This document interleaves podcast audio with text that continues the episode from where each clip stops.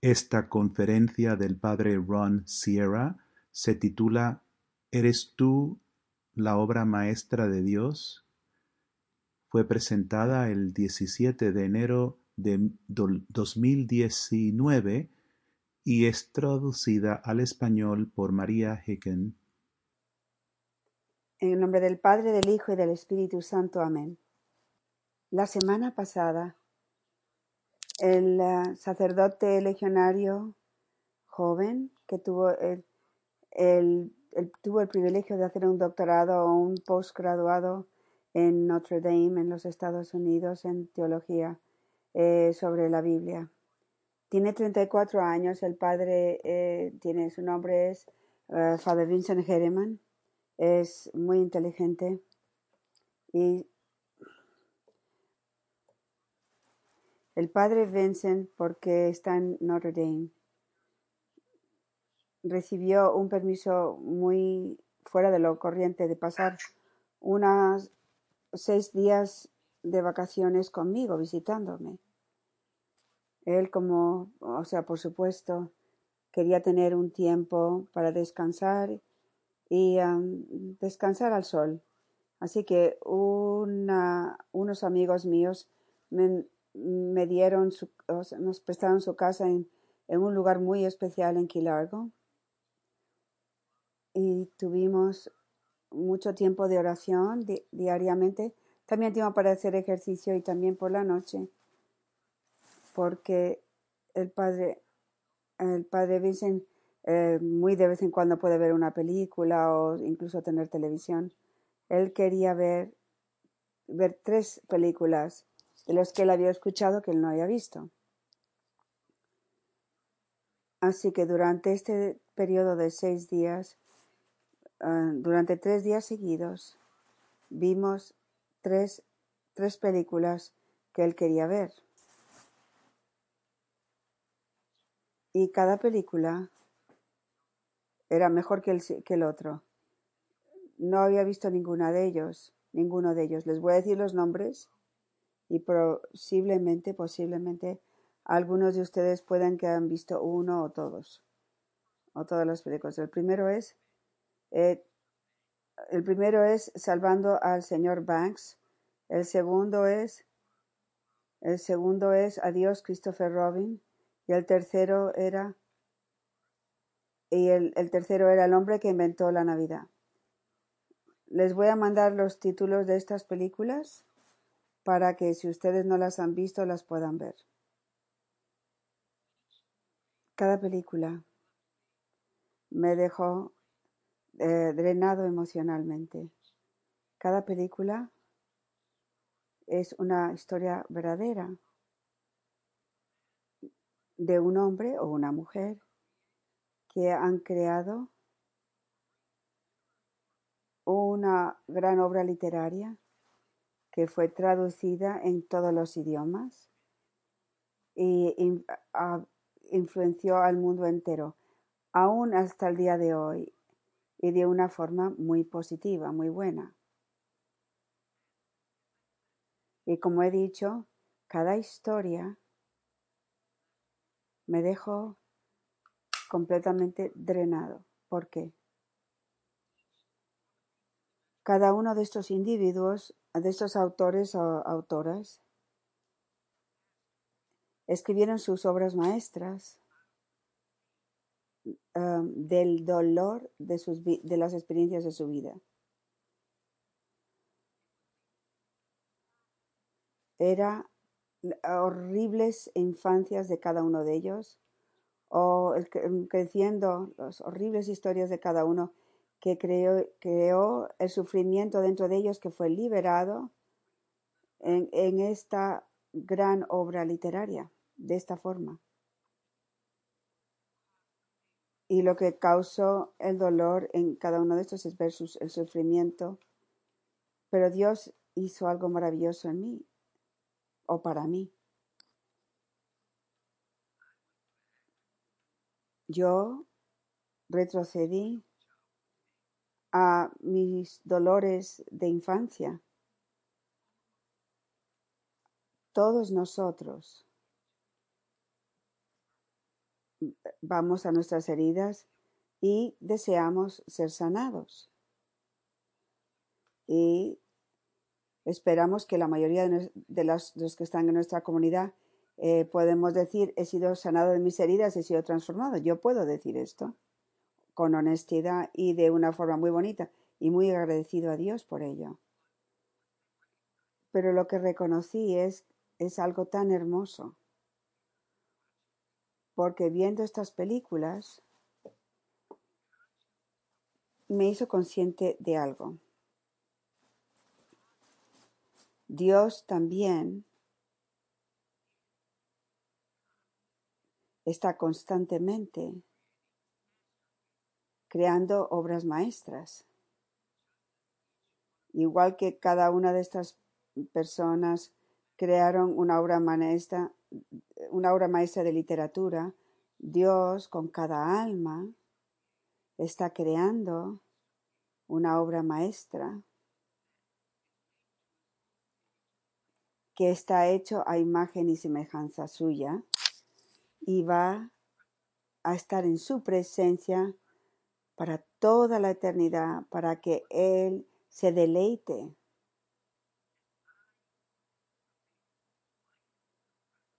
Igual que yo algún día me deleitaré en presencia del Señor, Él se va a deleitar en verme a mí también, porque yo soy la obra de sus manos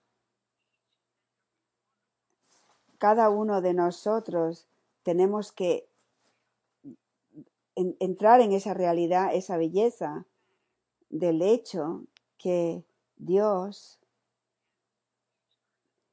Dios para toda una, la eternidad ha elegido a cada uno de nosotros individualmente para que seamos una obra maestra única en su imagen y más grande que la, la piedad que creó Miguel Ángel y más grande que la Mona Lisa y, y, y más grande que cualquier cuadro que ha pintado Rembrandt. Y todos nosotros podemos decir lo mismo de nosotros mismos. Nuestra grandeza viene del artista que, que nos um, talló o nos pintó, pero cómo nos diseñó. Les voy a leerles, les voy a leer algo de el Santo Job. 5.18 porque Él eh, inflige dolor y también da alivio. Él hiere y sus manos también sanan. Él nos hiere para que Él nos pueda sanar. Y es en el quebranto de nuestras vidas las disfuncionalidades que, por ejemplo, estaban presentes en mi vida, dice el padre Ron. Toda esa locura, de toda esa locura, Dios sabía que yo necesitaba cada uno de esos de, de esos dolores emocionales, físicos en mi vida para hacerme hacerme su obra maestra. Es de locos, pero es todavía más humorístico. ¿Por qué? Porque la vocación al sacerdocio, como, como sabemos, no es algo que que uno arbitrariamente dice, bueno, quizás voy a ser un sacerdote o, si no voy a ser un bombero. Eh, esa vocación tiene que venir de Dios. Eso es un don. Es la, el, el, don del sacerdocio es, es un don único No es que uno decide, tiene que venir de Dios. Así que en la mente de Dios, desde toda la eternidad, Él plantó esa vocación en mí. Y yo experimenté la realidad del momento que fue plantada en mí. Yo tenía cinco o seis en la iglesia, estaba mirando a un sacerdote y dije, yo quiero ser un sacerdote. Y ese pensamiento permeó en mí y me tomó de tal manera totalmente que nada más podía entrar en... Nadie me podía sacar de esto. Y conforme fui creciendo, la vocación se hizo más fuerte. ¿Y por qué? Porque fui a misa todos los días. Posiblemente recibí, posiblemente eh, recibí la comunión todos los días desde el momento que hice mi primera comunión. Yo estaba bendecido de estar en una comunidad donde yo podía estar en algunas de las iglesias en 15 minutos como comunidades. Así que si no podía ir a una iglesia, iba a la otra. Y cada vez que recibía la comunidad, cada vez que estaba en misa, el, el Señor me hacía sacerdote. Ese es el deseo que Él implantó en mi corazón, era mi deseo. Eso puede sonar como una historia muy bonita, una historia como una historia con un buen final, un final feliz. Pero aquí es donde Dios hace algo que en el momento que ocurre es al final de mi vida me está aplastando. Es el final del mundo el dolor y el sufrimiento de ese momento me causó, yo puedo, puedo tener tengo, puedo tener como flashes de ese momento y les voy a decir la historia, pero les voy a volver a repetir. Acababa de cumplir 18 años. Había estado en el seminario menor durante un año. No me había ido muy bien, la verdad para ser sacerdote necesitas tener la aprobación del pastor, de, o sea, del párroco de, de, mi, de mi iglesia. Eso no significaba que yo no había sacado buenas notas o que podías repetir las notas, que había fallado. Lo más importante era tener el apoyo del, del párroco el párroco de esa parroquia donde yo había asistido a la escuela elemental. De la, eh, escuela elemental y después me había graduado allí. Él me llamó, él me, que viniera a la rectoría para una cita con él. Yo había estado en esa rectoría tantas veces, ayudando, de tantas formas diferentes. Ah, muchas veces con el secretario, con el secretario no tenía esa relación muy cercana con el párroco. Entonces, él me llamó para decirme lo siguiente, decirme todas las razones de por qué yo tenía que olvidarme de ser un sacerdote. Y empezó Eh, con la destrucción no solamente de mi carácter, sino atacando las vidas de mis padres. Uno, uno no iba a la iglesia, el padre. Los dos tenían problemas de alcohol. Eh, el ambiente con el que había estado, había crecido en una casa de juegos, todo eso, él me lo iba tirando a la cara uno tras otro, diciendo, tú no estás hecho para el sacerdote por esto, por lo otro, por esto, por lo otro. Era como si alguien estaba dándome martillazos y golpeándome en la cabeza con todo lo que has sufrido desde tu infancia en adelante. Y estas son todas las razones porque el, el, el sueño, la vocación que tú tienes tan fuerte no puede ser realizada. Salí de esa rectoría cegado. A, a cinco pies más o, más o menos estaba la, la iglesia. Lloré sin no había nadie, descontroladamente. Había una tarde preciosa, no había nadie. Y empecé hacer las estaciones de la cruz. Y en cada estación yo lloraba y lloraba, diciéndole a Dios, tú sabes que yo quiero ser un sacerdote. Terminé las estaciones, bajé la calle, llamé a la rectoría, a la puerta de la rectoría de la parroquia, que era una parroquia polaca, y, y pedí hablar con el párroco de esa parroquia. Por primera vez iba a encontrarme con este sacerdote, que, que, todos afeccionadamente le llamaban, afectuosamente le llamaban el padre Joe. Eh, Él sabía quién yo era, él sabía algo de mi, de mi historial, pues por supuesto que lo sabía. ¿Por qué?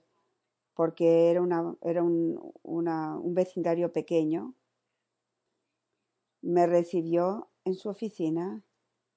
Era una parroquia muy pobre. Era una rectoría muy pobre.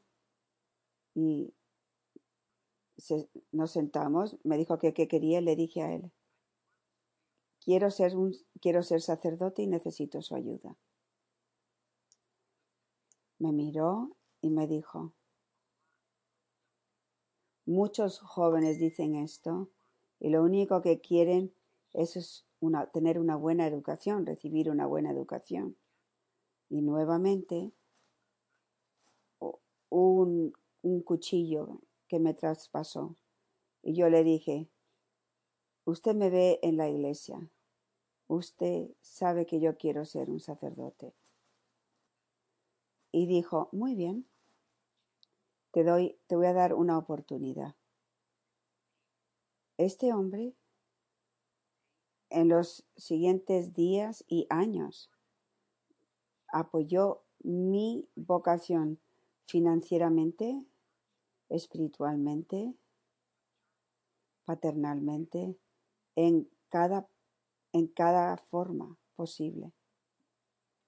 Este hombre al que no sabía, del que no sabía nada, que Dios quería que yo conociese y que conociese, vino a mi vida debido a que debido al sufrimiento, debido al dolor, a la, a, a la herida de rechazo.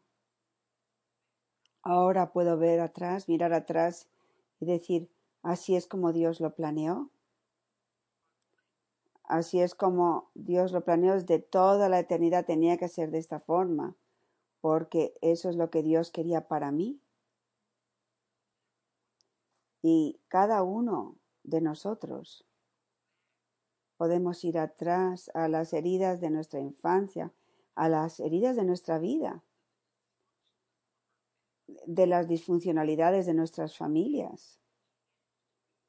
Y tenemos que ser capaces de reconocer con agradecimiento, con agradecimiento, que Dios nos puso en ese lugar, en ese tiempo, en esa situación y en ese dolor. Ese, ese fue un momento de gracia de Dios para nosotros. En el breviario había una lectura muy hermosa de Romanos 5, 18. Perdón, Romanos 8, del 28 al 30. A, a, a, los que Él llama, Él los justifica. Y sabemos que eh, haciendo que todo vaya bien. Dios coopera con todos los que, le aman, con todos los que Él ha llamado de acuerdo a sus propósitos. ¿Qué está diciendo esto?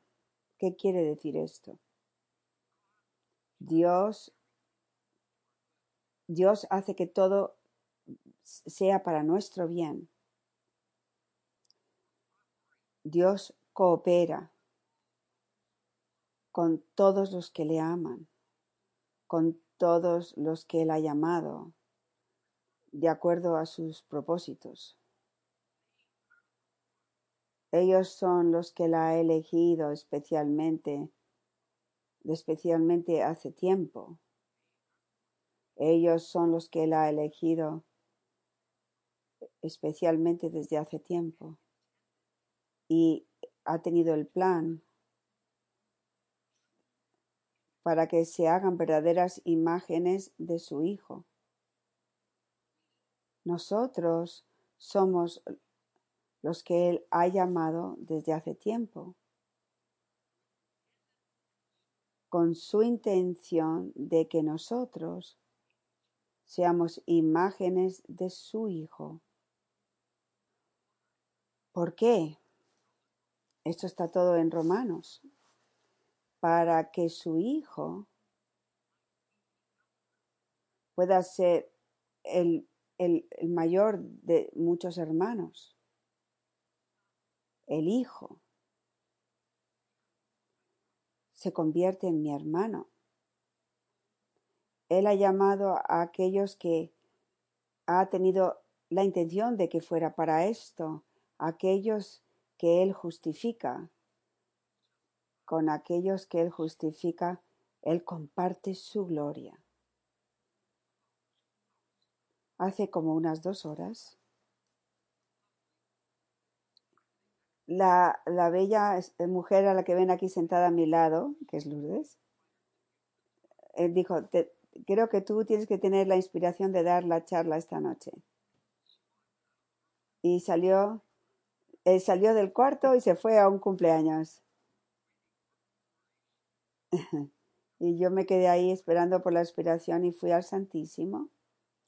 Fui ante el Santísimo y le dije, ok, inspírame. Inmediatamente. Las tres películas. Y esta lectura de las vísperas de esta noche pasaron como un flash por mi mente. Fue muy fácil para mí hablarles esta noche acerca de, de las obras maestras de Dios, cada uno de nosotros. Y hay una alegría dentro de mí cuando, di, cuando me digo a mí mismo, yo soy la obra maestra de Dios. Y hay una, un alivio en mí de saber de todo el sufrimiento, todas las cosas horribles que ocurrieron en mi vida, fueron plantadas allí por Dios. Para que, para poderme hacerme y moldearme exactamente como quería que yo fuese. Si hubiese quitado un solo dolor, yo no hubiese salido de la forma que él quería que yo fuese. Si él hubiese quitado a ese párroco, eh, la historia hubiese sido un, fallo. cada cosa fue exactamente como él tenía la intención que fuera. Así que tengo que mirar atrás a darle las gracias al párroco que me hirió. Eh, gracias por el padre que me dio, por la madre que me dio, por sus debilidades, por sus heridas, dándole gracias a Dios por el quebranto de, todo el entorno en el que viví, la disfuncionalidad en la que crecí.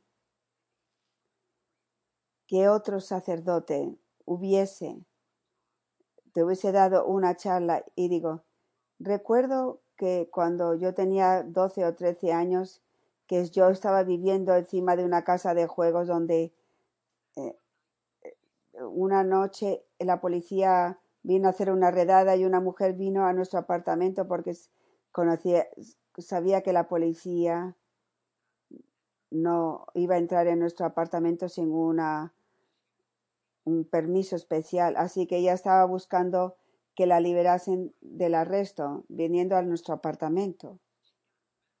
Ella se metió en la cama conmigo. Y yo estaba, yo estaba durmiendo, eran como las dos de la mañana. Y me dio, me dio como 10 dólares. Me dijo, toma, si la policía viene, diles que soy tu tía. Yo no sé su nombre, solo recuerdo que era una mujer bonita, de unos 50 años. Eh, seguro que tenía un problema de, juego porque estaba uh, jugando ahí. En esos tiempos era muy raro que una mujer um, jugara o tuviera un problema de juego. Es la última vez que la vi en mi vida. Pero Dios puso una mujer en mi cama cuando tenía 12 o 14 años. Y yo, y yo me acuerdo que estaba encantado con los 10 dólares que me dio, que era mucho dinero para ese entonces. Eh, estas son las, les podría decir tantas historias así. Pero lo que les tengo que decir, lo que tengo que hacer más hincapié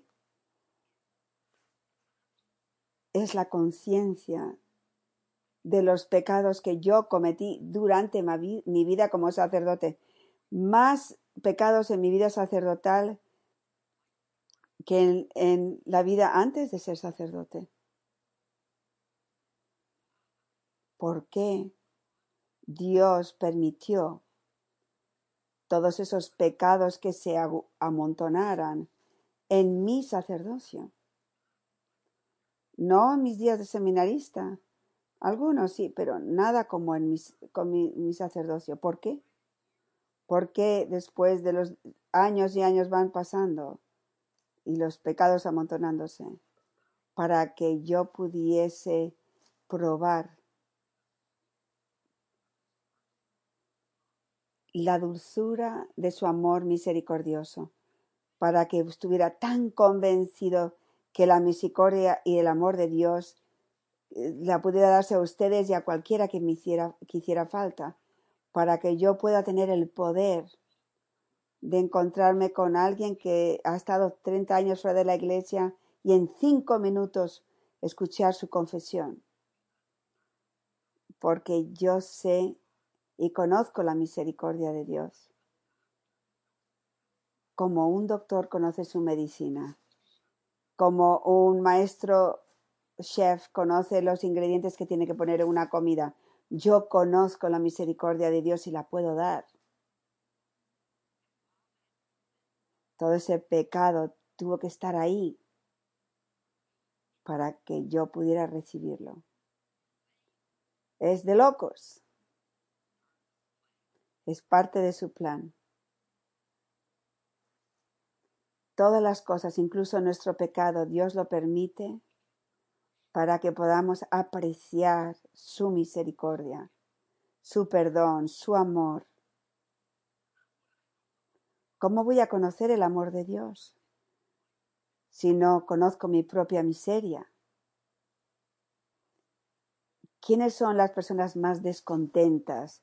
Aquellas que, se, que, están metidas en sí mismas, en su miseria, en sus heridas, y no ven la cara de Dios, el rostro, la cabeza en sus vidas, el amor del Padre en sus vidas, no ven la misericordia de Dios en sus vidas, porque están cegados, cerrándose en, sí mismos. Y cada uno de ustedes que están escuchándome pueden tener la tentación de ser cegados para quedarse atascados en sus heridas, atorados en sus heridas y se olviden que quien les hirió es Dios Todopoderoso. Aquel que hiere es aquel que sana. Tomen su tiempo. Miren esas tres películas, vean esas tres películas. Si pueden una tras otra, por ejemplo, tres noches seguidas, para que puedan estar bien deprimidos durante tres días, en tres noches seguidas. Cada una de ellas, sí, se van a deprimir viendo el dolor y el sufrimiento de las vidas, pero también van a ver cómo eso era el plan de Dios para sus vidas, para que para él poder crear la, la obra de arte, de literatura que ellos crearon. La, la historia, la película que me impresionó más de todas fue El hombre que inventó la Navidad. Es una es la historia de la vida de de eh, de Oscar es Oscar Wilde. Es la historia de la Navidad escrita por Oscar Wilde y el dolor que él sufrió para, para traer desde la infancia y la lucha que tuvo con ese dolor para liberarlo en hacer esa obra de arte. Esa obra de arte. Y eso es lo que nos enseña al final de la película. Cambió la manera en que las personas experimentan la Navidad en el mundo entero. Porque viendo como este hombre, o sea, que es el protagonista de esta historia, su miseria, su falta de consideración hacia los demás, esa obra maestra cambió la forma en que la Navidad se, ve, se vio desde ese momento en el mundo entero. Tienen pruebas estadísticas que después de que ese libro se escribió, después de que se tradujo y se leyó en, to- en todos los idiomas, las personas se hicieron más dulces en, la Navidad, más, conscientes de los pobres, de los desesperados y de los, vagabundos. Esa historia fue la que logró esto. ¿Quién hizo al hombre con el genio de darnos esa historia? Dios Todopoderoso. ¿Quién quería que se contara esa historia? Dios Todopoderoso. Dios está detrás de todo. Dios es el autor de todo. Tan, con tanta facilidad nosotros perdemos visión de todo esto. Que Dios les bendiga a todos y gracias.